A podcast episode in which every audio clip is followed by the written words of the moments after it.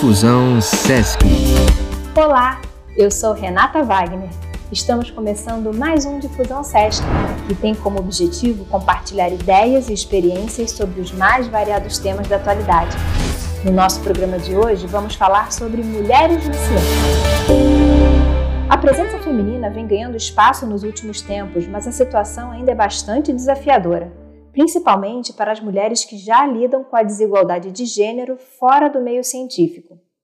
E para falar sobre o tema, recebemos a doutora Ana Bontorim, bióloga com mestrado, doutorado e pós-doutorado nas ciências, tendo estudado tanto no Brasil quanto na Inglaterra e na Alemanha. Atualmente, ela atua na área de diagnóstico molecular, sendo a pesquisadora responsável de sua própria empresa, a PanDNA Consultoria e Projetos. Ela segue fazendo uma pós-graduação em Educação em Direitos Humanos no IFSP e ainda pesquisa e faz divulgação científica sobre o tema Mulheres na Ciência, especialmente a questão das mulheres negras. E recebemos também Juliana Santos Santana, professora de Física e Robótica, mestranda do Programa Nacional de Mestrado Profissional em Ensino de Física, atualmente atuando na educação infantil e na gerência de educação do Departamento Nacional do SESC. Enfim, duas cientistas com trajetórias incríveis e a gente nem falou tudo. Olá, sejam muito bem-vindas. Olá, Renata. Olá, Juliana. Obrigada. Olá, Renata. Olá, Ana. Muito bom estar aqui com vocês hoje.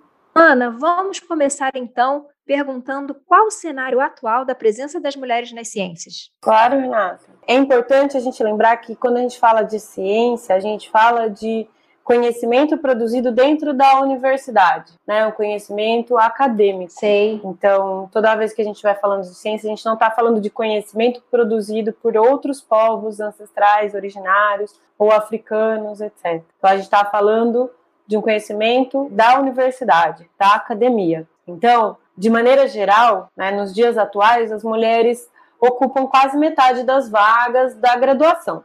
Mas antes não era assim né? É uma luta de século, se a gente pode falar, para as mulheres terem acesso a essas universidades, a esse conhecimento e a produção de ciência, né? Se a gente olha ainda nas grandes áreas e separa esse conhecimento, as mulheres então vão ocupar ambientes onde as carreiras são de cuidado, como enfermagem, pedagogia, né, onde tem que cuidar do outro, que é onde a gente é colocado na sociedade. Se a gente for olhar para as carreiras de tecnologia e matemática, engenharias, etc., às vezes as mulheres não chegam a 10% dos alunos dessas salas, dos estudantes dessas salas. Então, vou dar um, um, um exemplo prático para você. Sim, sim. Quando a computação começou a ser uma carreira, ela virou um, um curso de graduação, era tudo feito à mão, né, as contas, todos os cálculos para se fazer a computação. Então, ela era uma carreira ocupada por mulheres. A partir do momento que isso virou uma tecnologia e começou a dar destaque para as pessoas que estavam ali, então virou uma carreira masculina, chamada, né? A gente coloca assim. Então, é muito importante a gente é, entender, embora as mulheres sejam 50% das universitárias, dos universitários, então é, nós não somos igualitariamente distribuídas nos, nos cursos. E aí é, tem uma perspectiva fundamental para a gente lembrar que quando eu estou falando de mulher, agora eu estou falando de mulher de maneira geral. Mas há mulheres brancas, negras, indígenas, trans, em situação de refúgio. Então, existem milhares de diferenças que precisam ser abarcadas dentro da universidade que precisam ser discutidas. Muito interessante. Né? Mas a gente está falando de mulheres de maneira geral e a Ju vai falar um pouquinho melhor sobre as mulheres negras, que são a, a nossa perspectiva, né, Ju? É, isso aí.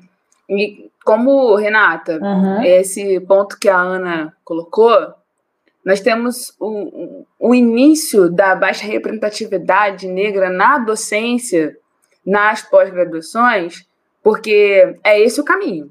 Para que você esteja na carreira científica, você precisa percorrer o caminho até doutorado, pós-doutorado. Então, quando você tem que dar continuidade a esses projetos de pesquisa, você começa lá na graduação. Então, já nesse momento, as mulheres pretas são 6% das alunas entre 20 e 24 anos. E as mulheres brancas da mesma idade representam 40%. Nas áreas de ciências exatas, engenharia e tecnologia, a presença das mulheres é bem baixa comparada à presença de homens, como a Ana colocou. E esse dado que ela, que ela traz para a gente sobre o início do, do curso de, de computação fica super evidente no filme é, Mulheres Além do Tempo, que é um filme sensacional, mas que mostra justamente isso. Quando a gente vê na relação do CNPq, que é o Conselho Nacional de Desenvolvimento Científico e Tecnológico, ele traz é, dados que atestam uma exclusão de pessoas negras da ciência e da pesquisa brasileira.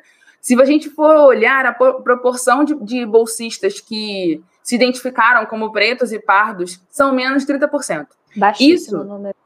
Exatamente. E isso, Renata, é em um país onde 54% da população é negra. Quando se observa o número de mulheres e mulheres pretas que recebem bolsa para pesquisar nas áreas de ciências, de ciências da terra, engenharias, nós temos 35%. Dentro desses 35%, 4% são negras e 22% pardas. Quando eu e a Ana a gente fala sobre esses dados, é para que a gente tenha uma dimensão de que o caminho para as mulheres ainda é árduo, dentro da ciência. E quando eu vou ver essa representatividade somando a de mulheres pretas e pardos com doutorado, não chega a 3%. E então a gente precisa, a gente tem uma, uma questão ali da questão dos cargos de tomada de decisão. Somente 0,4% do corpo de professoras das pós-graduações do país são professoras negras. Sim, entendi, Juliana. Em relação às estatísticas, o que temos atualmente são mais animadoras ou ainda temos um longo caminho a ser percorrido? Olha, Renata, apesar das cotas, né, esse caminho ainda é longo.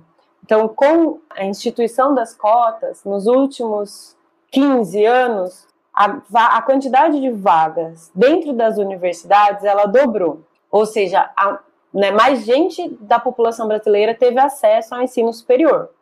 E isso fez com que, nos, no ano de 2013, né, dados do IBGE mostram que, em média, 25% da população branca teve acesso ao ensino superior e 10% da população negra teve acesso ao ensino superior.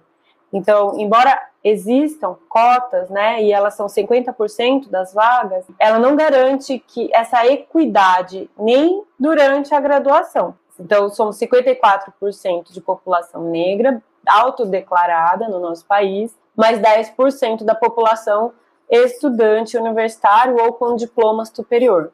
Então, o caminho é longo. Mas por que, que existe essa grande dificuldade?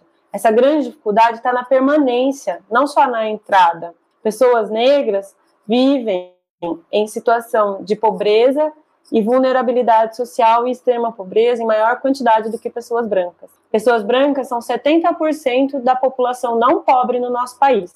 Além disso, os jovens negros têm três vezes mais chances de morrer do que os jovens brancos ou não negros.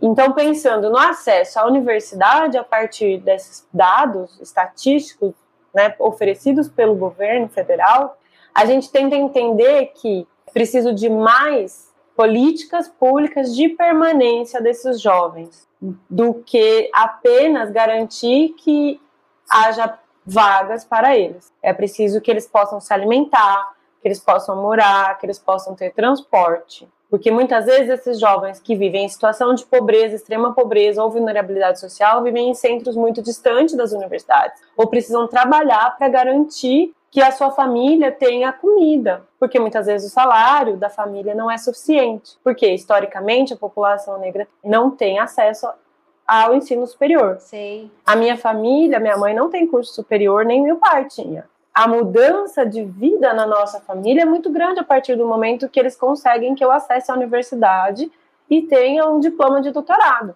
Então, a gente parte de realidades que a gente está vendo, né? E existem muitas outras pessoas da mesma situação. É só ver os dados do governo. Uma pessoa sem escolaridade formal recebe seis vezes menos, ou seja, se ela recebe um salário mínimo de mil reais, uma pessoa com a graduação vai receber seis mil ou se ela receber 500, a pessoa vai receber 3 mil. É muito mais, né? É uma mudança radical. É uma mudança radical no que a pessoa tem acesso. E isso diz como comida e moradia, só o básico. Então faz uma diferença muito grande numa família. Então, se a gente pensar, o acesso à graduação, no mínimo, ela vai mudar a vida, a perspectiva desses familiares que estão em torno desse jovem ou dessa jovem. Mas, para que a gente possa mudar a perspectiva desses jovens, a gente precisa de pessoas que entendam a realidade desses jovens. Então, por isso que a gente fala que é muito importante a diversidade nas carreiras de, de tomada de decisão, nas carreiras de professoras e professores de graduação e pós-graduação, para que, é, em conjunto, possamos pensar como, como auxiliar que esses jovens permaneçam na universidade. Essa diferença salarial na nossa população hoje, a gente fala que mulheres recebem menos que homens, né, Gil? Né, Renata? É, é, é bem, é bem complicado. Apesar é, de a gente saber que é, esses números de mulheres têm aumentado, têm crescido nas ciências, mas a gente sabe que as dificuldades existem, né? Que são grandes. Então, as mulheres brancas recebem 78,7% do salário dos homens brancos. Porém, uma mulher negra recebe 44,4% do salário de um homem branco, em média na população. Então, o abismo salarial ele não é só uma questão de gênero, mas fundamentalmente uma questão de raça, porque um homem negro recebe 57% do salário de um homem branco. Então é muito importante que a gente discuta e coloque sempre os dados e lembre que quanto mais diverso o ambiente, mais eu consigo pensar. As 500 maiores empresas do mundo é muito legal, porque quanto mais diverso são os ambientes de tomada de decisão, mais elas estão no topo. Então, a primeira das 500 maiores empresas do mundo, ela tem mais diversidade do que todas as outras. E conforme diminui a diversidade, elas vão decaindo no, no ranking das maiores empresas do mundo. Eu pensando é bastante interessante, né? Bastante é fundamental a gente pensar nisso. É porque cabeças diferentes vêm de realidades diferentes, pensam diferente e em conjunto produzem um conhecimento legal. Né? Então, para a gente pensar o nosso país, para a gente mudar a base da população, a gente também tem que lembrar que a gente precisa mudar um pouco dentro da universidade, não só quem chega, mas quem permanece, quem progride na carreira. As mulheres já não são tão minoria assim nas ciências, mas, Juliana, sabemos que as dificuldades existem. Quais são os principais desafios nessa área? Então, Renata, é, eu penso que promover representatividade e diversidade dentro de todos os espaços é um dos grandes desafios e que vai além da questão de gênero. No curso em que eu fazia, né, que está dentro das áreas da STEM, que são ciências, tecnologias, engenharia, matemática, éramos 40 estudantes, dos quais três eram mulheres e eu era a única estudante negra. E no mestrado, hoje, 2021, eu sou a única mulher. Então, a única mulher? A única mulher. Então, também faz falta essa referência uma referência que, por exemplo, estimule e que faça com que as nossas jovens estudantes percebam que é possível chegar em outros lugares, ocupar esses espaços. Então, se eu tenho uma, uma professora que ela é titular dentro da universidade, que faz pesquisa, você faz com que a, aquele, aquela jovem estudante pense que é possível chegar lá. Existe também, Renata, nesses ambientes um estranhamento. Durante muito tempo foram ditos como espaços para os homens, né? Logo, a aceitação das mulheres ali não é imediata. Há uma desconfiança. E Existe não é. resistência. Exatamente. E não é porque a qualidade do trabalho delas seja inferior. Isso não é verdade. E tem um estudo que mostra que quando uma mulher ela é a primeira autora de um artigo, esse artigo dela tem a tendência de ter menos citação, simplesmente só por ela ser a primeira autora de um trabalho. Falando do mesmo tema, você vai ver que o, o trabalho encabeçado por homens, ele tem mais facilidade de ser citado. Então, essas, essas questões, que são pequenas questões, até que a Ana vai falar depois, elas são coisas que a gente não consegue visualizar a, a um curto prazo, a gente não consegue ver, mas elas existem. Então, para mim, são essas aí que são essas pequenas questões que a gente precisa organizar. Ana, você gostaria de complementar? É essas coisas, né, que a gente vivencia no dia a dia, elas já são estudadas e têm nomes, tem termos cunhados que definem cada uma dessas coisas. Então, o primeiro, que é o termo que define a questão do número de mulheres diminuir ao longo da carreira científica, é o chamado efeito tesoura. Então, você vai recortando a quantidade de mulheres que vão subindo né, em postos, vão subindo nos cargos de tomada de decisão. Então, no mestrado você já tem menos mulheres, no doutorado você tem menos, e no pós-doutorado menos, e assim vai reduzindo a quantidade de mulheres, e isso em quaisquer carreiras, Sim. inclusive nas carreiras né, de cuidado. Um outro efeito que existe, ainda né, sobre a questão de barreira social para é, cargos mais altos dentro das universidades, é chamado teto de vidro. O teto de vidro, ele é uma barreira, é como se fosse um teto né, de vidro. Então, você não está vendo que ele existe ali mas ele te impede de subir.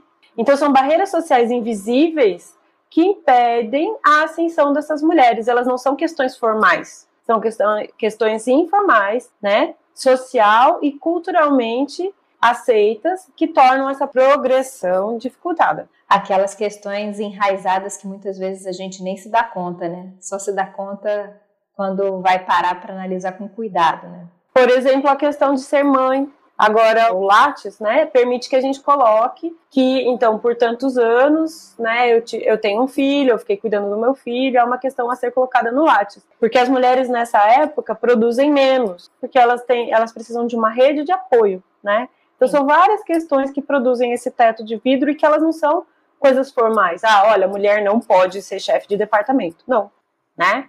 Mas elas não são escolhidas para, né? elas não são escolhidas para, exatamente. E aí tem o labirinto de cristal, que impõe barreiras ao longo do caminho, como por exemplo que eu estava falando das meninas negras que têm maior dificuldade de acesso. Então, por exemplo, imagina que uma menina mora longe, ela tem que pegar dois ou três ônibus, condução, trem para chegar na universidade. Sim, para ela é bem mais difícil se alimentar bem mais difícil. Caminho, é, conseguir Exato. chegar, dormir pouco, dormir menos, é muito mais cansativo, né? Exato. Não é uma coisa formal que você colocou ali. Olha, as meninas que moram na periferia não podem ter acesso à universidade. Não. Mas pelo simples fato delas estarem lá, isso dificulta muito mais. Então é o labirinto de cristal, que são as, as barreiras invisíveis ao longo do caminho.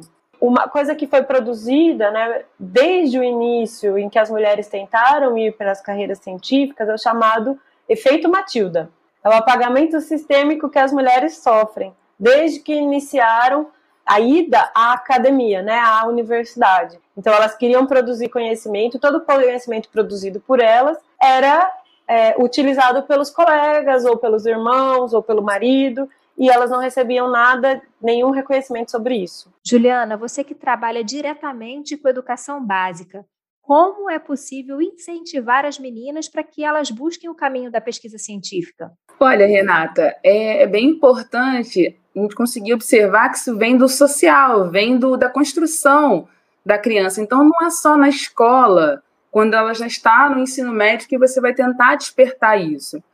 Se formos, é, por exemplo, pesquisar no Google brinquedo para meninas, brinquedo para meninos, a gente vai notar que tem uma grande diferença. Então, você encontra muitos kits de engenheiro, kit médico, kit cientista, é, é, arquiteto para os meninos. E quando você, você vai pesquisar brinquedos para meninas, você vai encontrar tudo que tem a ver com cuidado, que são fogões, panelinhas, boneca, maquiagem, né, bonequinha ali para ser mãe e tudo mais. Então, o estímulo, ele precisa vir do entorno dela desde pequeno. Então, ah, isso significa que ela não pode ser exposta a brinquedos que gerem ideia do cuidar? Não, não é isso. Mas que também seja ofertado outros tipos de estímulos, para que ela possa ter esse contato, ter essa vontade, para que ela possa vir construindo ao longo do tempo. É, assim como. Né? Exatamente, exatamente. Assim como na escola, que tenha projetos que envolvam as meninas para essas, é, essas áreas. Aí eu falo da área a qual eu, eu me identifico, mas é, é seria para todas, né? Seria a área de ciências exatas e outras coisas assim. Então, que você tenha projetos. Por exemplo, a gente tem no Polo Educacional do SESC, que é ofertado nos seus itinerários formativos a disciplina de Programa de Iniciação Científica, que tem como objetivo o, o, o, princípio pedagógico deles é aproximar os estudantes de atitudes investigativas, ou seja, ele vai ter um contato durante aquele tempo, naquele itinerário formativo dele, um longo tempo de observar como é que um cientista pensa, o que, que ele faz, como é que ele vai chegar a, aquelas ideias. Então, ele vai ter um contato com essas ideias consistentes e vai começar a compreender o mundo da pesquisa científica. E aí sim, tanto nesse caso, as meninas, elas vão poder escolher ser ou não das áreas das STEM, que são as áreas de ciência e tecnologia. Então, que elas possam fazer essas escolhas também por ter tido é, estímulo, e não que elas não escolham por se sentirem incapazes ou acharem que ali não é o lugar dela, justamente por conta da falta da representatividade nesses locais. Então é muito importante o social, o interativo e, e ao entorno dela. E, e, eu acho que é bastante interessante também nesses programas que estimulam a pesquisa científica nos jovens, né? Que a gente também consegue mostrar que pesquisa não é só ciências exatas, ciências da natureza, que as ciências humanas também né, envolvem pesquisa e talvez isso abra o olhar desses jovens né, para outros campos da pesquisa. É verdade, Renata. Estou aqui pensando que eu comecei né, a minha carreira científica é, como bióloga, fiz o doutorado em genética e tal. Mas hoje a minha pesquisa é sobre o tema que a gente está discutindo, né? Mulheres na ciência. Faço uma pós né, na, na área de humanidades pesquisando isso. Então, é, a ciência social, né, ela é fundamental para que a gente possa melhorar todas as áreas da ciência, na verdade. Em outros países, é, as meninas são incentivadas para a ciência, para o fazer científico? Existe esse interesse, existe esse objetivo? Olha, tem uma coisa muito importante, Renata, Juliana, que é quando a desigualdade entre homens e mulheres diminui, né? Ou seja, o salário deles é mais próximo, coisas que a gente vê, por exemplo, na Suíça, as mulheres elas buscam menos as carreiras científicas do que, por exemplo, aqui no Brasil, onde nós temos 57% de mulheres na graduação. Essa falta de incentivo para as meninas, ela é onde a gente tem esse modelo de sociedade trazida pelo europeu durante as grandes navegações e tal, então que o mundo ficou hoje em dia, né, todo muito parecido ao funcionamento das sociedades. Então, onde nós somos ocidentais, né, é tudo muito semelhante. Sim. Então, esse desincentivo de crianças, né, de jovens a serem pesquisadoras, ele acontece. Só que na nossa situação, como brasileiros, a questão é a diferença salarial entre você ter ou não ter uma universidade, né, um diploma universitário. Então, isso eu acho que faz com que as meninas busquem, pelo menos, não a carreira acadêmica, mas é, o ensino superior. As mulheres antigamente não eram incentivadas aos estudos. Grandes pesquisadores que contribuíram para a ciência se escondiam atrás de trabalhos de homens. Isso ainda é uma realidade, Ana? Olha, Renata, é, na verdade, as mulheres não é que elas não eram incentivadas, né? Elas eram proibidas de estudarem. Hoje nós somos desincentivadas desde criança. Então, algumas famílias não, elas incentivam as meninas a estudarem, mas outras mantém essa falta de incentivo, que menina não foi, não foi feita para isso, né? É, mas esse apagamento antigo é o que recebeu o nome de efeito Matilda, né? Então as mulheres precisavam usar codinomes, como você disse, para serem creditadas enquanto cientistas. E elas também não eram colocadas nos trabalhos dos colegas. Inclusive, há um exemplo muito, muito importante que é sobre quem descobriu a molécula do DNA né, que a gente fala tanto e usa tanto né, nesse momento de pandemia, sim, Covid, sequenciamento, descoberta de novas cepas de vírus. É, sim, por sim. Que, que isso existe? Né? Porque alguém descobriu a molécula do DNA. Quem descobriu a molécula do DNA foi a Rosalind Franklin. E seus colegas roubaram dela. E ela nunca foi laureada com o prêmio Nobel. Embora a primeira pessoa ter recebido um prêmio Nobel em duas áreas científicas diferentes tenha sido a Marie Curie, é uma mulher, é, apenas nesses 100 anos quase que tem do prêmio, apenas 21 mulheres foram agraciadas na ciência, sendo que todas elas são brancas. As mulheres não brancas agraciadas estão em literatura, paz e etc. Não nas ciências é, de STEM, né, que são as ciências tecnológicas e matemática. Isso vem mudando, claro, nos últimos anos, mais mulheres receberam em relação aos anos iniciais, né, até por essa mudança dentro da estrutura da universidade, com mais mulheres e tal, é uma mudança lenta, mas ela acontece. Existe um livro que chama O Feminismo Mudou a Ciência? Então ele discute bastante isso e faz a gente pensar que não apenas colocar mulheres lá dentro muda a situação das mulheres na ciência, mas é importante que toda a mentalidade das pessoas ao redor também mudem. Então nós não precisamos só de mulheres lutando pela igualdade feminina, mas também de homens que entendam que os dois gêneros não são rivais, mas que sim têm as mesmas potências, né? E que essas visões de mundo se completam, né? E isso é muito enriquecedor para todo mundo. Isso é sobre equidade, né? Não exatamente uma igualdade, né? A gente vai falar, então, na mesma ideia, no mesmo pensamento de igual, equidade entre os gêneros, a gente pode também pensar entre as pessoas de diferentes cores, de diferentes povos, de diferentes etnias. E a Grada Quilomba resgata no livro dela, Memórias de Plantação, é, um trabalho de uma indiana que pergunta se pode a subalterna falar. Então a mulher foi por muito tempo, né, uma subalterna. Então a ciência era um não lugar da mulher, era um lugar do homem branco europeu. Então essa ciência não é um lugar neutro, justamente por ela ter essa identidade histórica.